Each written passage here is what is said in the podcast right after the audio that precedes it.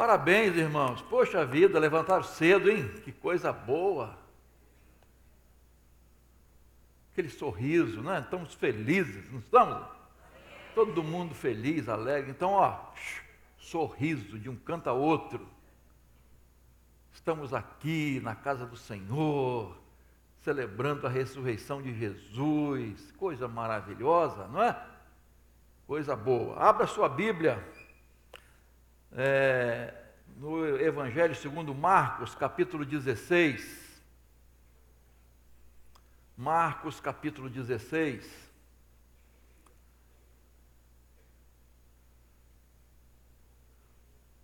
Vamos meditar um pouquinho sobre a ressurreição de Jesus.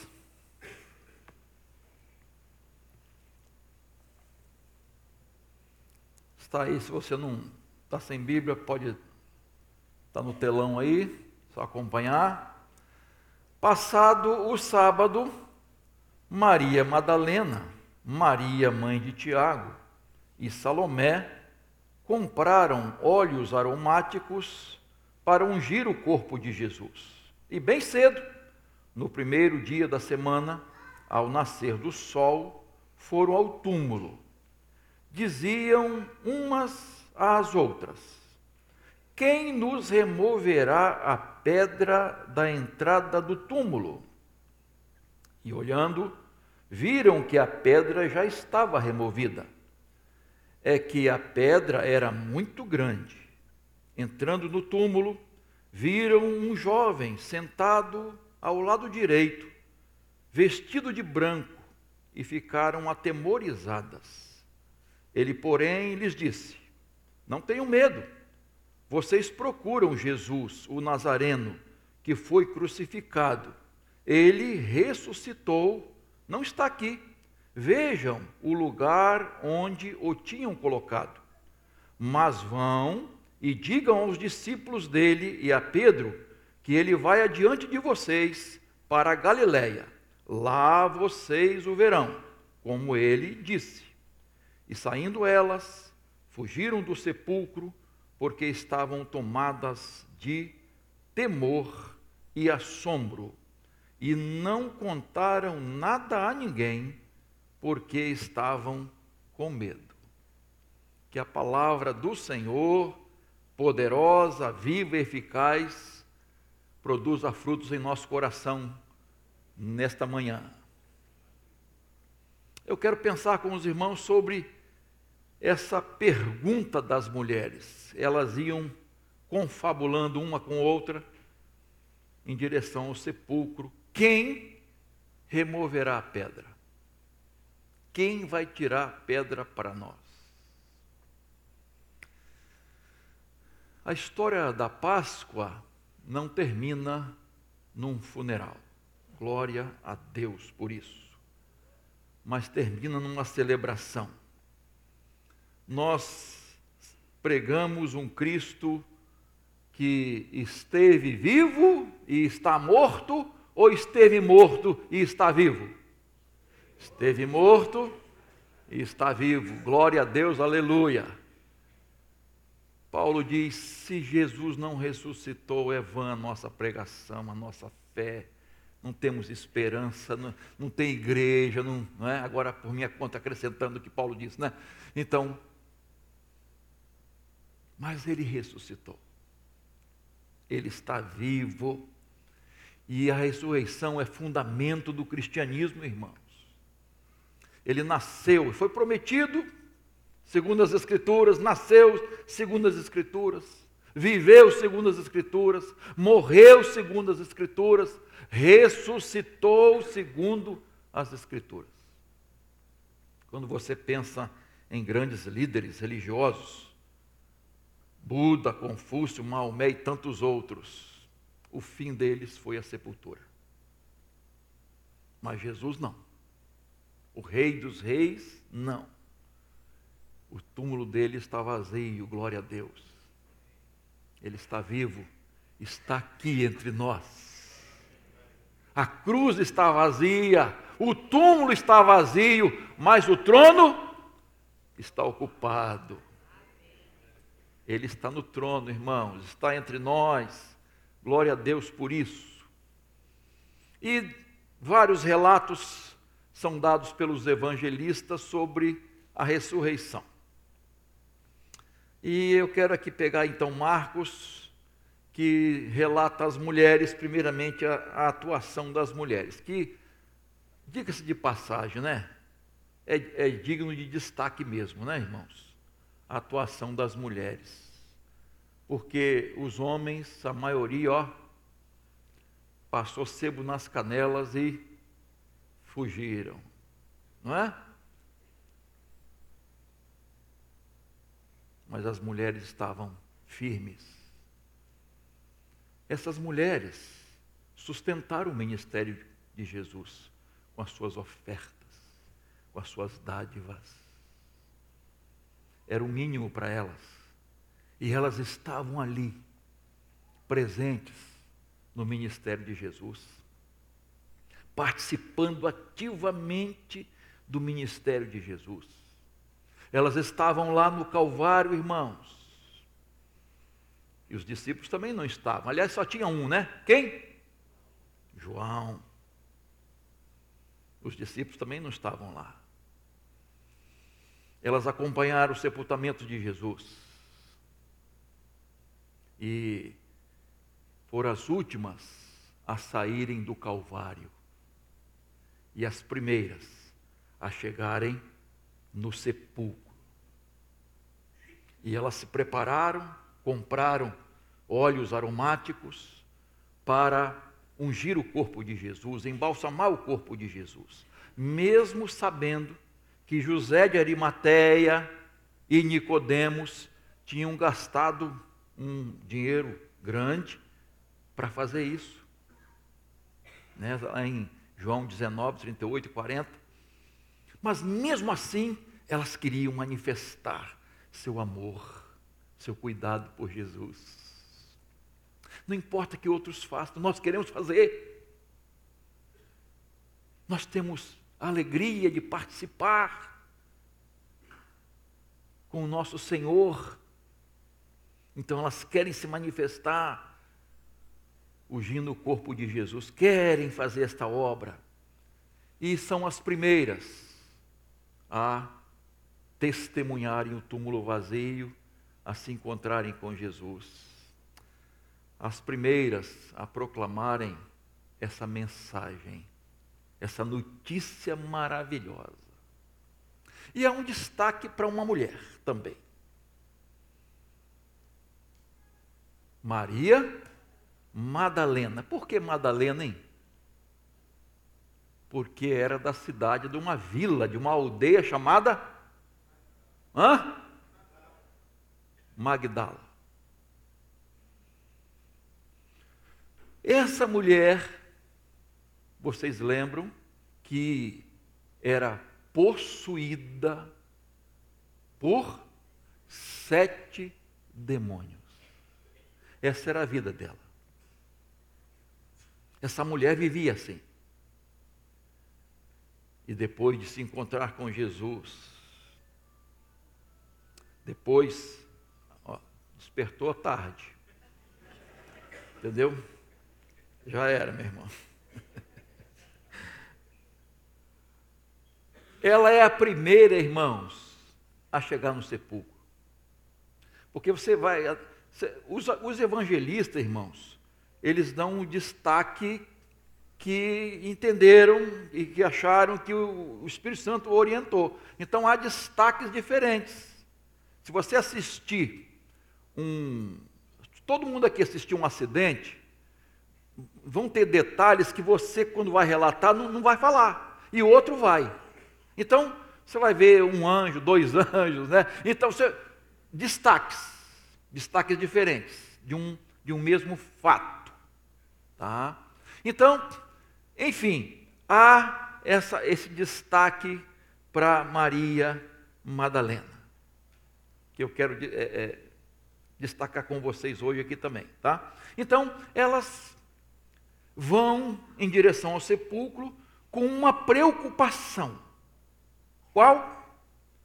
Quem vai remover aquela pedra. Porque não era uma pedrinha, Luciano, não era uma pedrinha fácil de. Era um, uma pedra muito grande, muito pesada. Vários homens tinham que removê-la. Força, não é fraquinha assim, igual não sei quem aqui não. Né? Vários homens, alguns dizem que ela tinha no mínimo duas toneladas. Há relatos diferentes históricos, né? Mas o fato é, elas não podiam fazer isso. Elas não tinham condições de fazer isso. Alguém tem que remover essa pedra. Como é que nós vamos fazer para entrar, para ungir o corpo de Jesus? Mas, para surpresa delas, quando elas chegam lá, a pedra já estava removida. E tinha um anjo lá dentro. E é interessante que, que Marcos dá um destaque, um jovem, né? um jovem.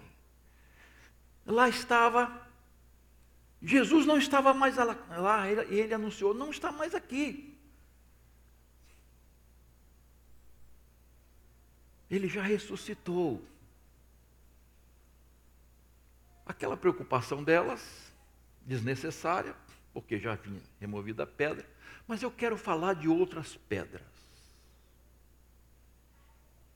Pedras que precisam ser removidas do nosso coração. Pedras que talvez estejam atrapalhando a nossa entrada no sepulcro para ver, para constatar o Jesus ressuscitado. Pedras que precisam ser tiradas do nosso coração. Deixa a Bíblia aberta aí, por favor. E a primeira pedra que eu quero destacar, que precisa ser tirada do coração, para esse acesso ao Jesus ressuscitado, é a pedra da incredulidade.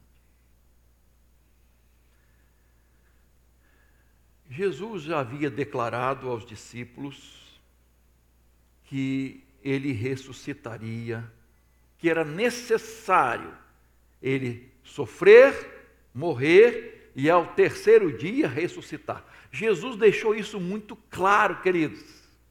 Não foi assim uma palavra, deixou claro, muito claro, muito evidente. E todos sabiam disso, que ele ia ressuscitar no terceiro dia.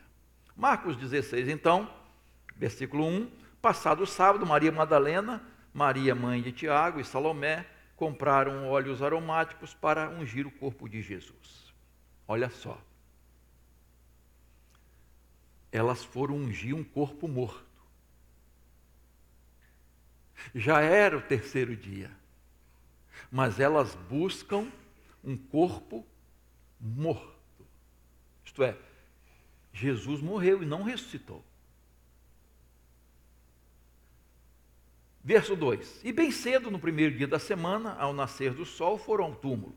3. Dizia uma das outras: Quem nos removerá a pedra da entrada do sepulcro? Então, até aqui, irmãos, elas não comentam nada sobre a possibilidade dele ter ressuscitado. Será que ele ressuscitou como falou? Não, não comenta. A preocupação delas era com a pedra. Quem vai tirar essa pedra? Para nós entrarmos e passarmos esses perfumes no corpo do nosso Senhor. Quem vai fazer isso? O verso 11, quando Maria vê Jesus ressurreto, ela fala para os discípulos: Estes, ouvindo que ele vivia e que tinha sido visto por ela, verso 11, hein? O que, que aconteceu? Não acreditaram. Olha só. Verso 12 e 13. Depois disso, Jesus manifestou-se outra vez, outra, outra, em outra forma a dois deles, que estavam a caminho do campo qual cidade? Emaús, né? E indo, anunciaram aos demais, mas também esses dois, a esses dois, eles não deram crédito. Lucas capítulo 24, verso 11, ah, o doutor Lucas, o médico, ele usa uma, uma expressão médica. Mas para eles, tais palavras pareciam um delírio. Eles não acreditaram no que as mulheres diziam. Essa palavra aqui, delírio, é a pessoa fora de si, está delirando. Se usava, né, o doutor Lucas usava para dizer que a pessoa talvez com uma febre muito alta, ela começa a delirar. É essa expressão que eles atribuíram ao testemunho. Estão delirando. Estão fora de si.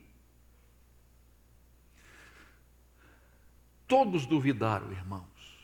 Nós temos a mania de, de jogar pedra em Tomé, né? Temos a mania. Tomé é o incrédulo.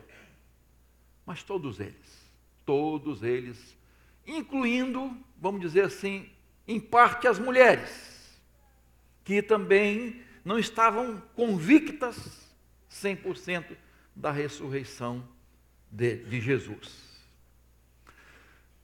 E digo mais: nem vendo Jesus ressurreto, creram de prontidão. Olha só, Lucas 24, 38 a 41.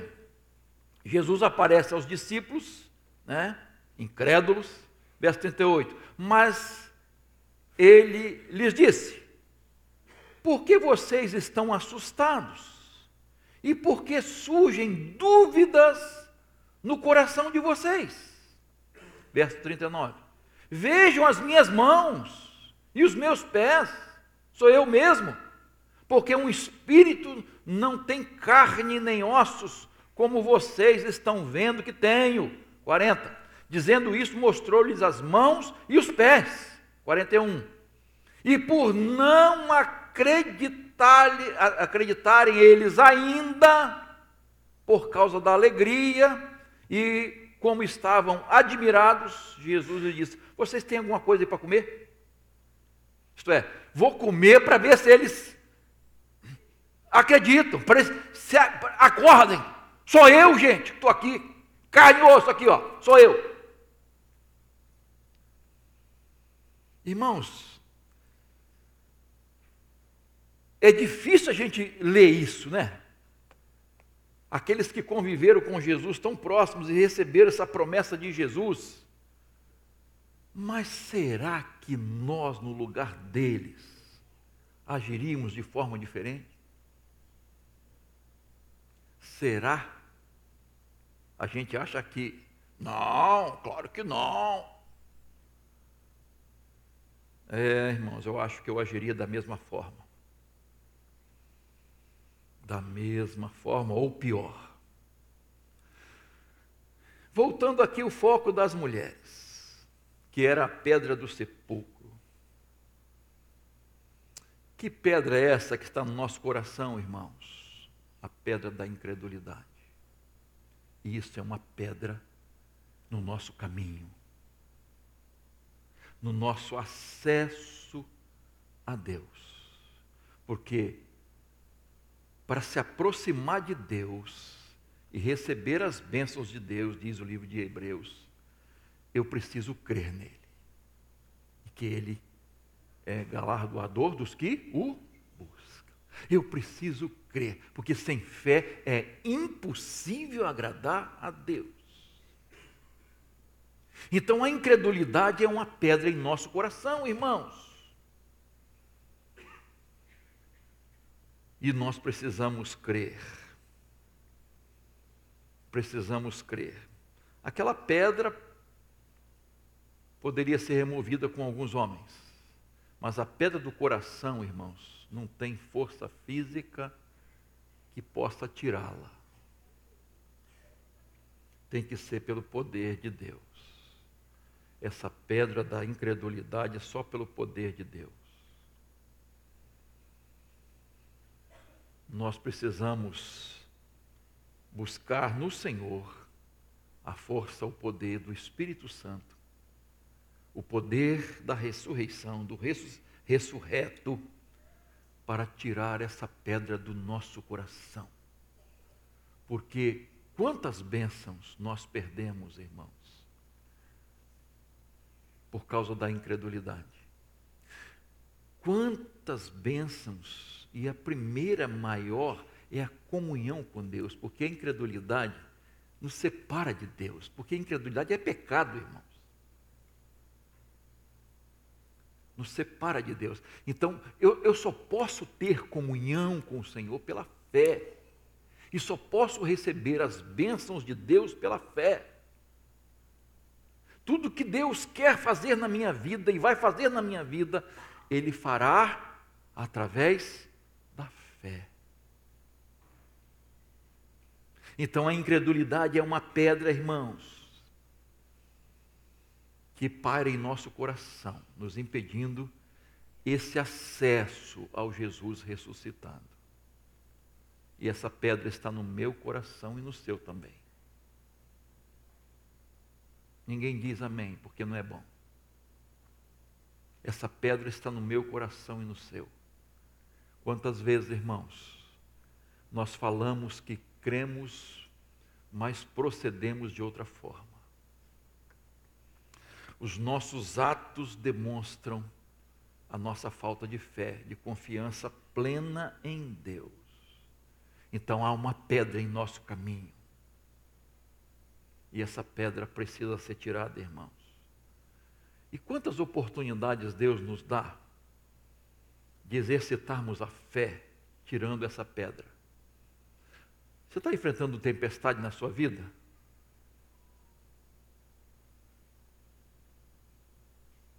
É uma oportunidade que Jesus está te dando para exercitar sua fé e tirar a pedra da incredulidade.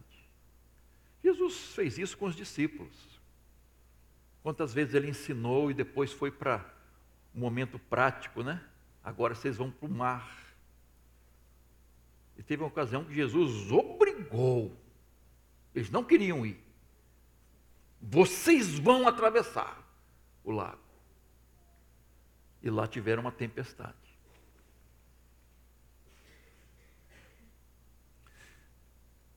Oportunidades. Você está enfrentando uma enfermidade, meu irmão, minha irmã, na sua família? É oportunidade oportunidade que Deus está lhe dando para exercitar sua fé. É na hora do luto, irmãos, da tristeza, da saudade, que precisamos exercitar nossa fé.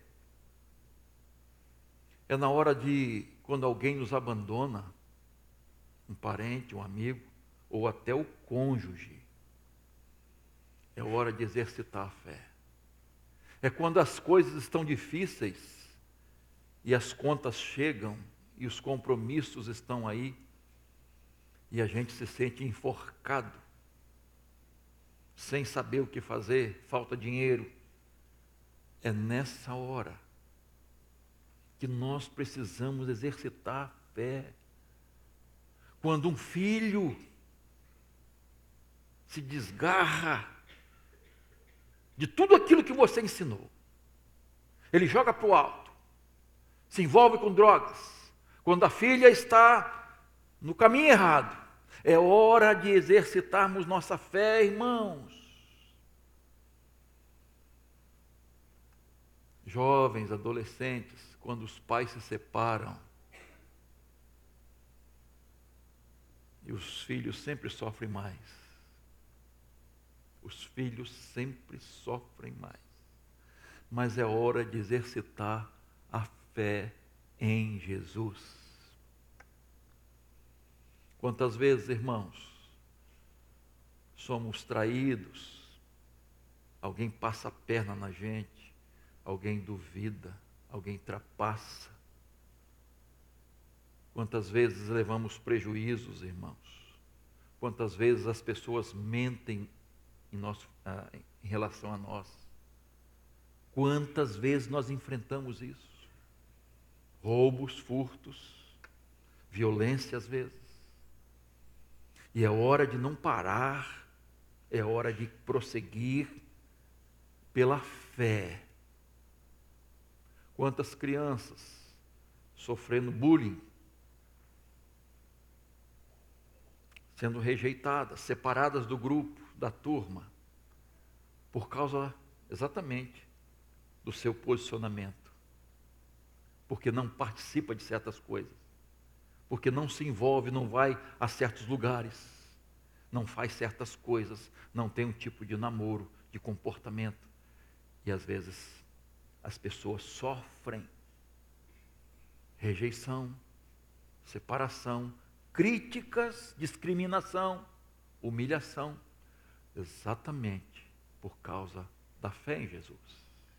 São oportunidades que o Senhor está nos dando para exercitar a fé. E dezenas de outras, outros motivos que você talvez esteja passando, que são oportunidades que Deus está dizendo para você: olha, tira a pedra.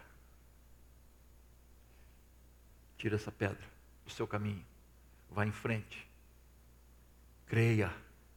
Crê somente você crê, você verá a glória de Deus. Vá em frente. O que, que você está passando? Que precisa realmente crer em Deus. Qual é a sua experiência? Ela é diferente dos outros, de quem está do seu lado, do seu vizinho, do seu parente. É totalmente diferente. É a oportunidade que Deus está te dando e está tratando você pessoalmente. Por isso que você passa o que os outros não passam. Então aproveite a oportunidade de tirar essa pedra. Que essa pedra não fique no seu caminho. Que você creia em toda e qualquer situação. Creia em Deus. Creia no Senhor, no poder de Deus. Amém? Segunda pedra que nós precisamos tirar do coração, que está muito evidente aí é a pedra do medo. Verso 4: E olhando, viram que a pedra já estava removida e que é que a pedra era muito grande. Verso 5: Entrando no túmulo, viram um jovem sentado ao lado direito, vestido de branco, e ficaram atemorizadas. Ele, porém, lhes disse: Não tenham medo. Vocês procuram Jesus, o Nazareno, que foi crucificado. Ele ressuscitou, não está aqui. Vejam o lugar onde o tinham colocado. Verso 8: Saindo elas, fugiram do sepulcro, porque estavam tomadas de temor e assombro. E não contaram nada a ninguém, porque estavam com medo. Em todos os relatos, irmãos, o medo está presente. E não só na ressurreição, né? Essa palavra aparece muitas vezes. Medo, medo, medo. Todos estavam com medo, isso é fato. Elas foram ainda, estava escuro. Você já foi alguma vez de madrugada num cemitério?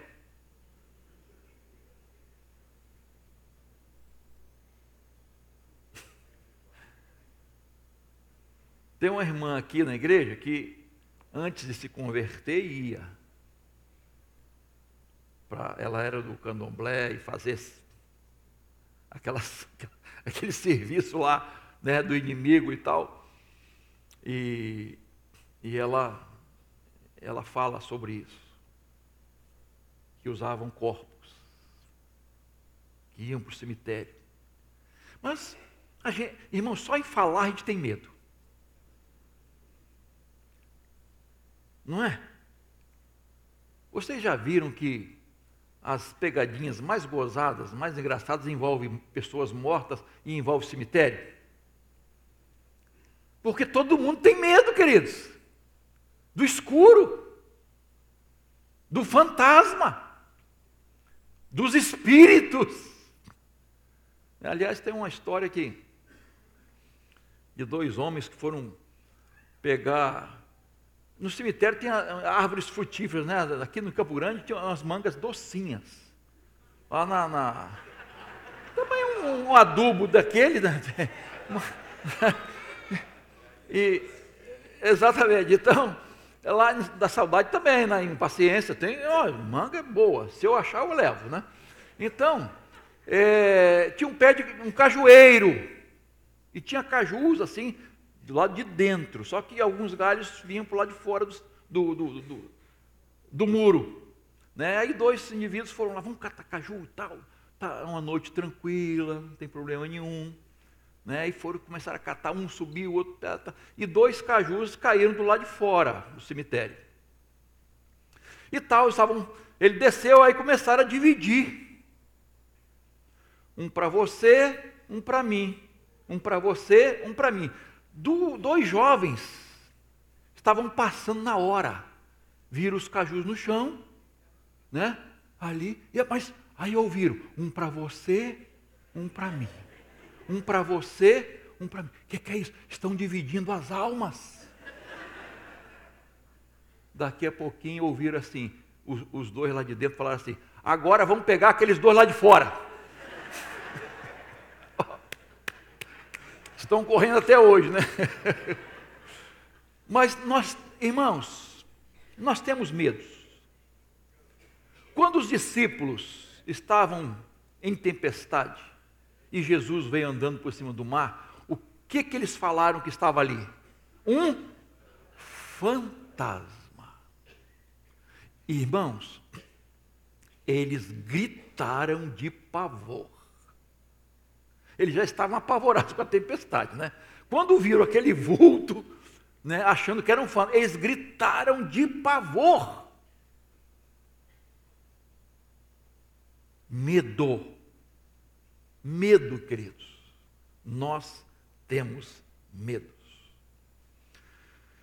Por que será que a Bíblia, alguém contou, eu não sei se é, é verdade, não é? Eu não comprovei, mas alguém disse que há 366 referências na Bíblia sobre não temas, ou tenha bom ânimo, não duvide, alguma coisa assim. Né? Quer dizer, para o ano todo e até para o bissexto. Então, se é verdade, não sei, mas que tem centenas de referências a, a, a não temer, a enfrentar o medo, a ideia de enfrentar o medo. Irmãos, isso é um fato. Você pode abrir a Bíblia e começar a ver. Que nós precisamos vencer o medo. E, e é interessante, irmãos, que a Bíblia não esconde os medos dos grandes homens de Deus. Não camufla. Abraão teve medo. Elias teve medo. Davi teve medo um homem segundo o coração de Deus. Elias, um gigante da fé. Abraão, pai da fé. Uma das coisas que nós precisamos entender é que temos medo, mas precisamos enfrentar esses medos. E não há antídoto maior do que a fé, queridos, para enfrentar qualquer tipo de medo a fé. Não estou falando daquele medo de, de protetor, não.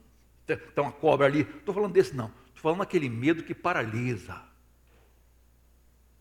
Aquele medo que atrapalha. Aquele medo que não te deixa caminhar e desfrutar das maravilhosas bênçãos de Deus. Porque o medo impede. O medo é uma pedra, irmãos. O medo é uma pedra no nosso caminho senão a Bíblia, o próprio Deus falando tantas vezes para não temer, para enfrentar o medo e o poder do Cristo ressurreto nos faz tirar essa pedra, irmãos. Essa pedra que está no nosso caminho. O medo. E quando elas testemunharam o Jesus ressurreto, a coisa mudou, irmãos. Olha, olha a diferença daqueles discípulos medrosos, escondidos, se reunindo de portas fechadas, com medo mesmo, e depois do encontro com Jesus. Olha que mudança radical. Quando elas saem do sepulcro, e o anjo diz: Vai anunciar. Elas não falam nada por causa do medo. Ah, queridos. Então, nós já estamos conscientes que eu e você temos medo. Eu não sei qual o seu medo. Eu sei dos meus. Eu tenho medo.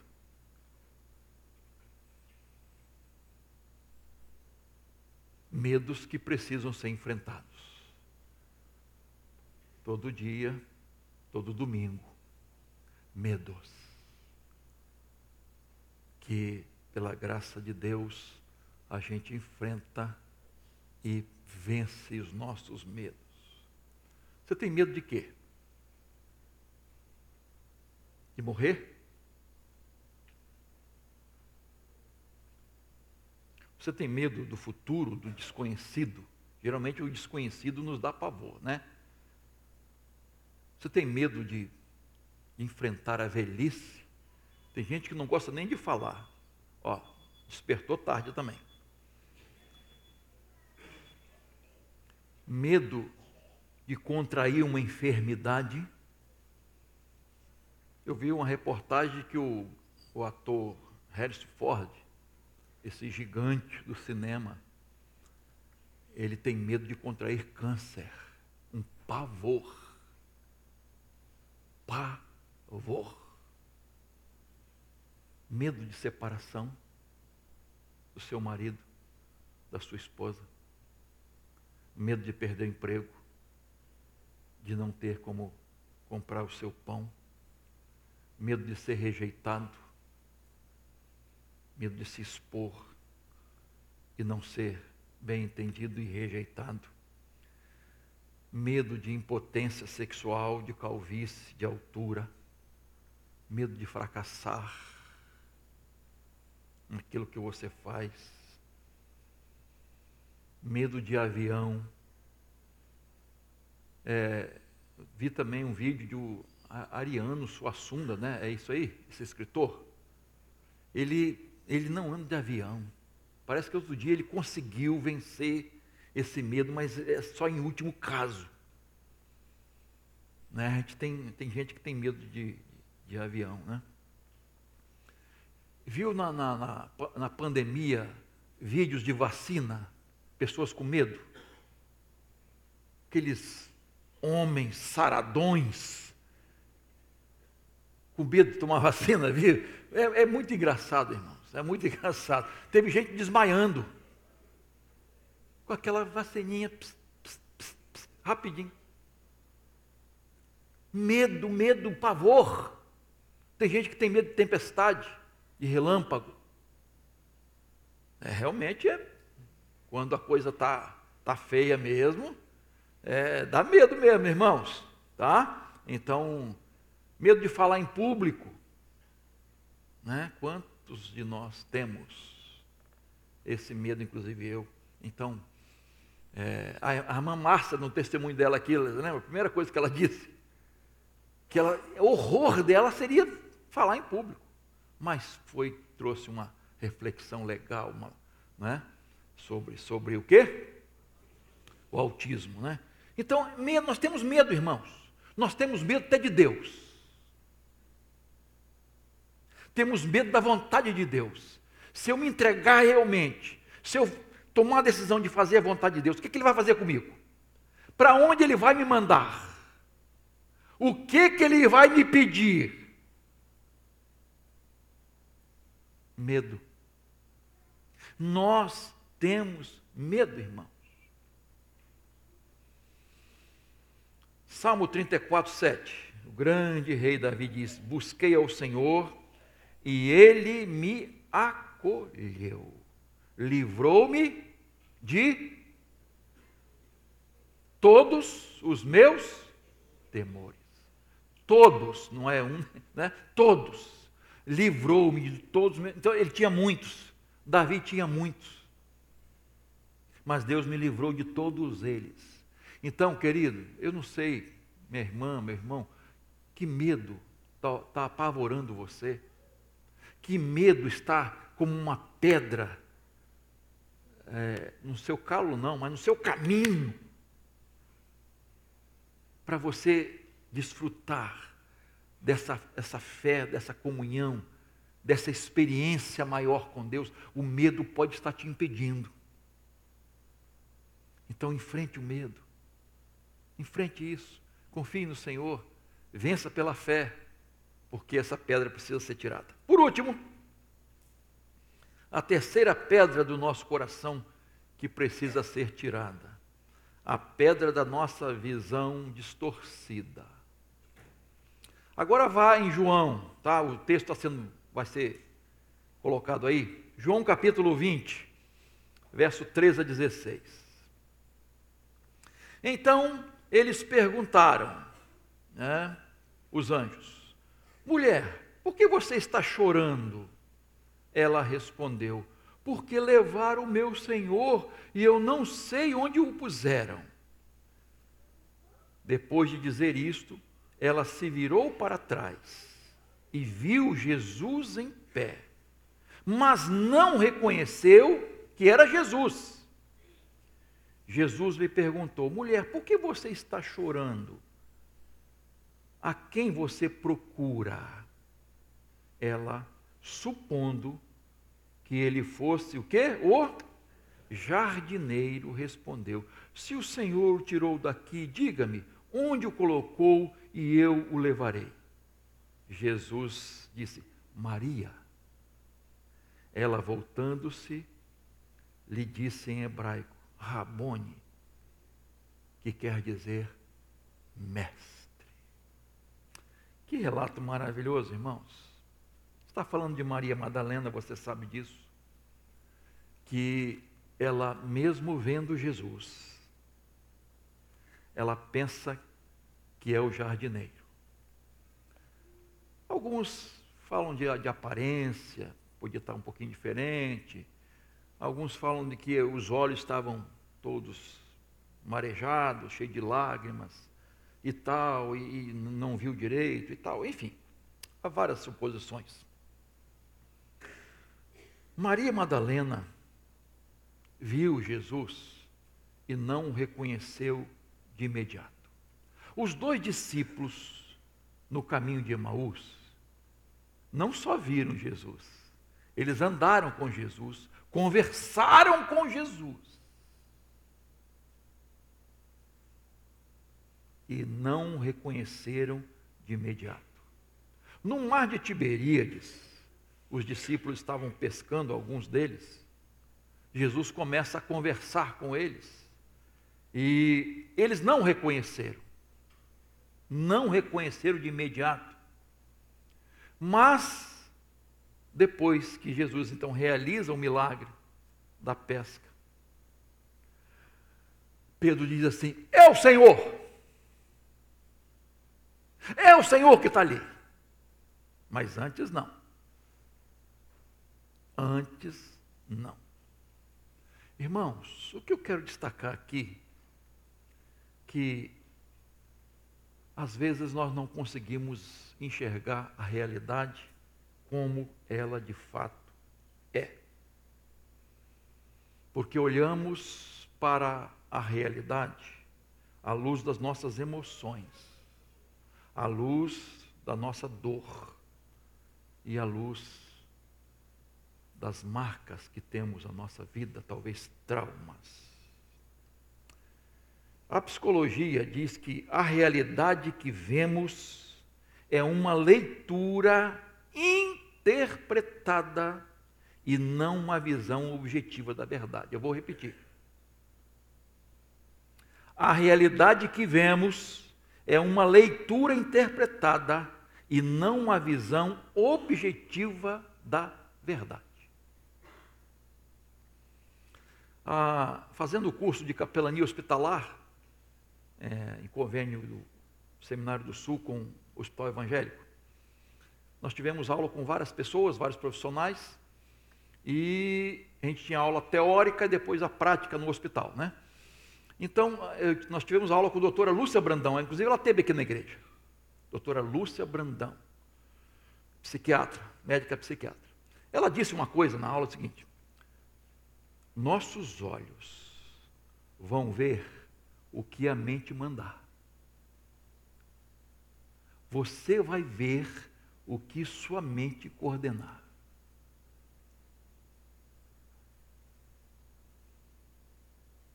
Você sabe que tem pessoas que têm alucinações. Tem pessoas que, dominadas por drogas, elas começam a ver um bicho subir na parede. Né? Elas veem. Irmãos, elas estão vendo. Elas começam a ver uma realidade totalmente que não existe. Mas em uma dose menor, vamos botar assim, o que nós vemos, isto é, o que eu quero dizer, nós temos uma ótica. O, o que nós vemos passa, passa por um filtro.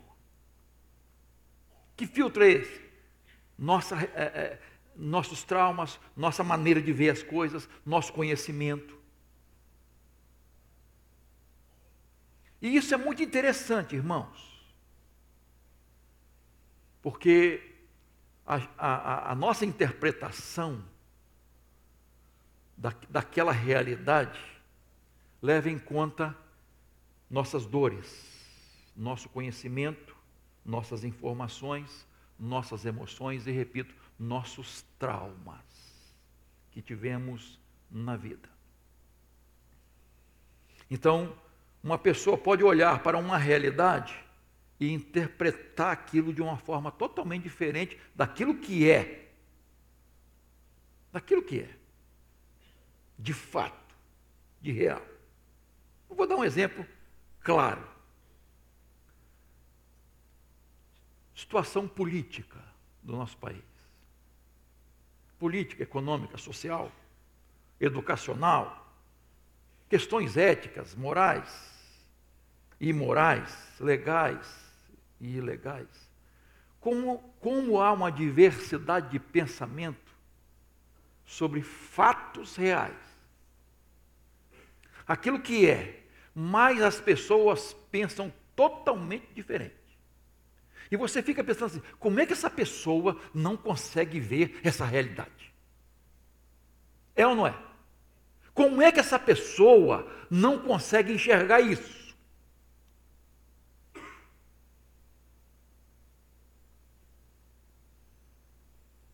Por quê, irmãos?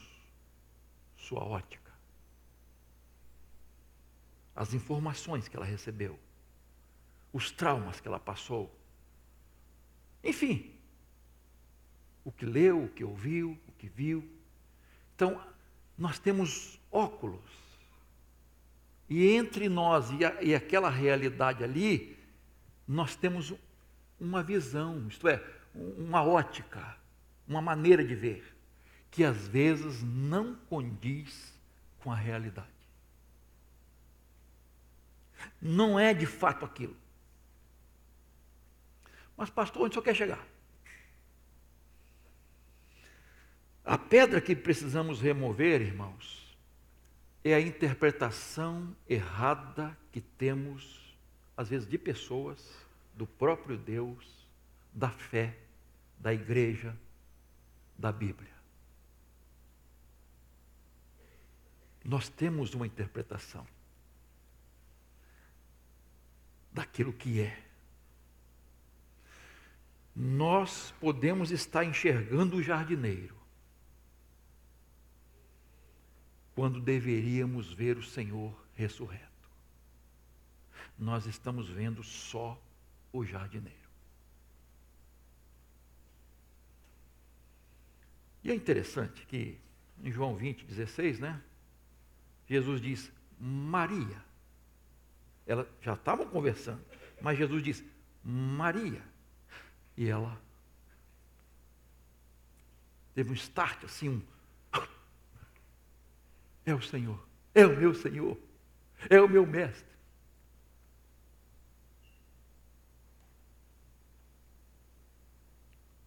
Há um intérprete que diz que Jesus usou um termo carinhoso.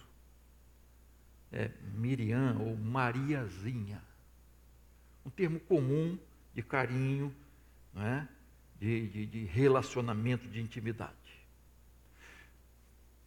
Pode ser isso, mas eu, eu creio também que o tom de voz de Jesus, quando falou Maria, você pode imaginar Jesus falando para essa mulher destemida ali, de uma certa forma, que enfrentou tanta coisa na vida, que tinha sete demônios. As pessoas conheciam essa mulher como aquela mulher travessa, aquela mulher que tinha tudo de ruim. Mas ela foi transformada por Jesus. E Jesus diz: Maria, a voz, irmãos, a voz de Jesus é inconfundível. Eu acho que a, a pedra caiu aqui. Maria. Ah, irmãos, como é importante nós tirarmos a visão de jardineiro e ver o Senhor ressurreto, glorioso, poderoso, triunfante. Depois que ela ouve Jesus falar, não era mais o jardineiro que estava ali, era o Mestre, era o Senhor. Agora não tinha mais dúvida Agora não tinha mais medo, agora não tinha visão distorcida, agora era uma outra realidade, completamente transformada, porque era Jesus que estava ali. Não estava um corpo morto, que precisava ser ungido, era o Senhor vivo, ressurreto, glorioso, que venceu a morte, matou a morte, que aniquilou a morte realidade completamente diferente. E ela agora enxergava isso. Irmãos, a impressão que eu tenho é que os muitos crentes hoje vivem uma realidade distorcida, uma visão distorcida sobre a vida, sobre a vida terrena. É uma visão muito humana, é uma visão muito secular, é uma visão muito dependente dos homens, visão muito dependente das coisas materiais, do poder econômico, dependente das circunstâncias. Parece que a realidade do sobrenatural, dos impossíveis de Deus, do Jesus vivo e ressurreto, parece que está desvanecendo-se. Nós não estamos conseguindo ver essa realidade. Você lembra quando é, Eliseu estava num lugar, numa cidadezinha, e os inimigos cercaram. Agora não tem jeito. Agora. E o, e o servo, né, o, o seu ajudante, ficou desesperado perdido, agora acabou. E aí, o que, que o profeta Eliseu faz? Ora, Senhor, abre os olhos dele. E aí, quando seus olhos foram abertos, ele viu um exército celestial de carros de fogo, espada de, de fogo, protegendo-os. Ninguém podia chegar perto deles. Mas ele só conseguiu ver isso depois da oração. Quando Deus abre os olhos dele. Irmãos, eu acho que isso está faltando. Os nossos olhos precisam ser abertos para a realidade de Deus. Nossos olhos estão contemplando só essa vida aqui, só essas realidades aqui, e vivemos em função disso aqui. E Deus quer abrir nossos olhos, tirar essa pedra que está atrapalhando nossa vida abundante de comunhão com Deus. Essa pedra precisa ser tirada. Quando é, pastor, que essa pedra é tirada? Quando é que deixamos de ver o jardineiro para ver o Jesus ressurreto? Quando, diante da dor, do luto, das perdas, eu posso dizer: o Senhor deu o Senhor o tomou. Bendito seja o nome do Senhor. Quando tudo está dando errado, e parece que tudo e todos estão contra mim, eu posso dizer, ainda assim, eu me alegro no Senhor, no Deus da minha salvação. Apesar de tudo isso, ainda que esteja dando errado, eu me alegro no Senhor, no Deus da minha salvação.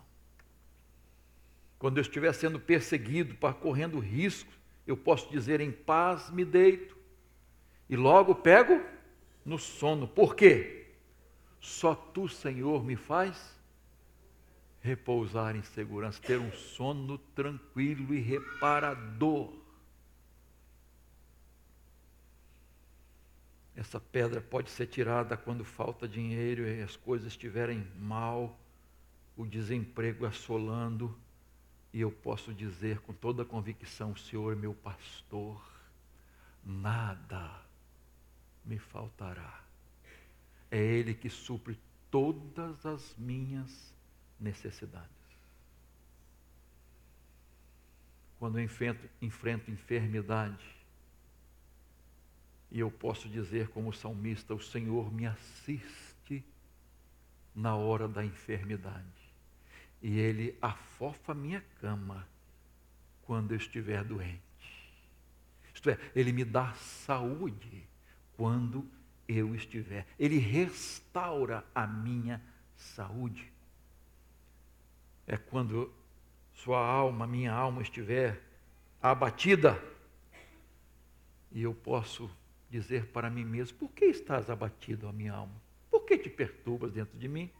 Espera em Deus, pois ainda o louvarei.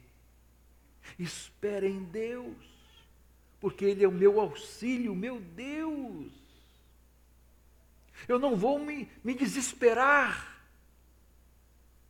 por causa dos problemas da vida, porque Ele tem uma vida abundante para mim quando eu estiver com medo, sem forças, eu possa crer naquilo que Deus disse. Não tema, porque eu estou contigo. Eu te amo. Eu sou o teu Deus. Eu vou com você. Quando você passar pelas águas, você não vai jamais se afogar. Quando passar pelo fogo, ele não te queimará, porque eu te amo, porque eu sou o teu Deus. Podemos confiar nisso, irmãos? E em toda e qualquer situação, eu possa dizer: todas as coisas cooperam para o bem daqueles que amam a Deus, daqueles que são chamados segundo o seu propósito. Sim, irmãos, é com essa fé que nós vamos tirar essas pedras do nosso caminho. A pedra da incredulidade, a pedra do medo, a pedra da visão distorcida das realidades espirituais. Por quê? Porque nós servimos a um Jesus que está vivo, que ressuscitou. Essa é a nossa realidade. Ele está vivo, ele está aqui entre nós. Ele está assistindo o nosso culto. Ele está me vendo. Ele está me acompanhando. Onde eu estiver, Ele está comigo. Em qualquer situação, Ele está comigo. É Ele que me dá forças, é Ele que me dá ânimo, é Ele que me dá esperança, é Ele. Tudo é dele e por Ele. Nós vivemos para Ele. É essa a realidade espiritual que nós precisamos viver, irmãos.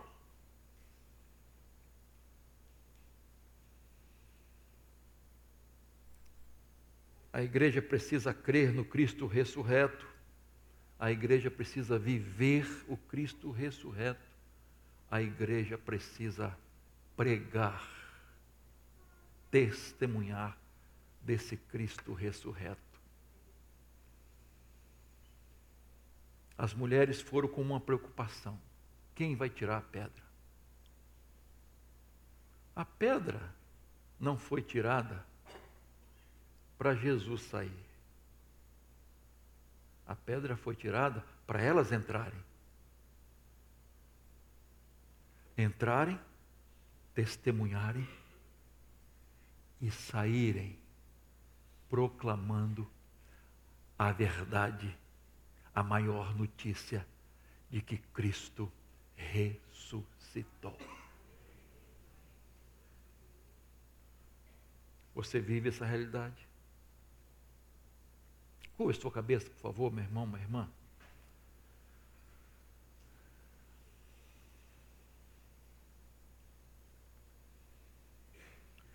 Nesta manhã gloriosa,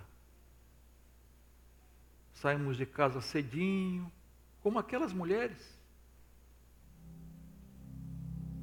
Viemos para o culto para celebrar a ressurreição. E que alegria você saiu de casa.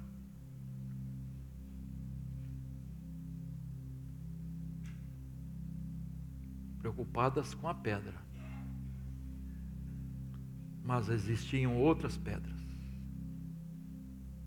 As pedras do coração. Que não só estava no coração delas, mas está no meu e no seu. Fala com Deus. Senhor, eu quero crer. Quero crer mais. Faça a oração dos discípulos. Senhor, acrescenta minha fé. Porque às vezes, muitas vezes, eu estou deixando de desfrutar do Cristo ressurreto, do poder glorioso do Cristo ressurreto por causa da falta de fé. Senhor, me ajuda a tirar essa pedra nesta manhã.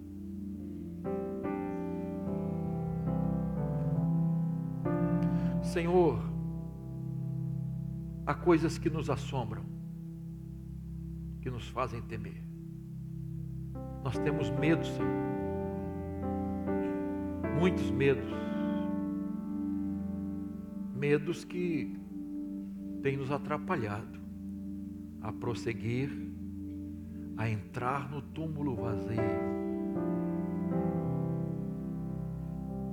a se encontrar com Jesus. Senhor, tira, ou melhor, dá-nos fé para enfrentarmos nossos medos para vencermos nossos medos. Crer que o Senhor está conosco, o Senhor cuida de nós. Oh Pai, ouve a nossa oração. Senhor, dá-nos forças para tirar a pedra de uma visão distorcida da vida, da igreja, da tua palavra, das realidades espirituais, que possamos ver além do jardineiro, Senhor, que possamos ver o Cristo ressurreto, que nos chama pelo nome e que nos quer perto dEle, em comunhão com Ele, recebendo o poder dEle. Senhor, que não temamos a morte, nem o futuro, nem a eternidade, porque Tu estás conosco e a vitória o Senhor nos deu em Cristo Jesus. Deus, ouve a nossa oração nesta manhã, nesta manhã de ressurreição, que haja ressurreição de vidas, vidas mortas, talvez sonolentas, vidas afastadas, ó oh Deus, que precisam voltar para Jesus, precisam ter um encontro real com Jesus. Faça isso nesta manhã, Senhor. Faça isso em cada vida que está aqui, nas pessoas que estão nos assistindo de longe, as pessoas que estarão acessando esta mensagem em outros dias e horários. Faça isso agora, Senhor, porque todo o poder pertence ao Senhor, toda autoridade foi dada a Jesus. Por isso, Pai, é em nome dEle que nós oramos, pedindo que o Senhor atenda cada oração aqui nesta manhã. Em nome de Jesus. Amém.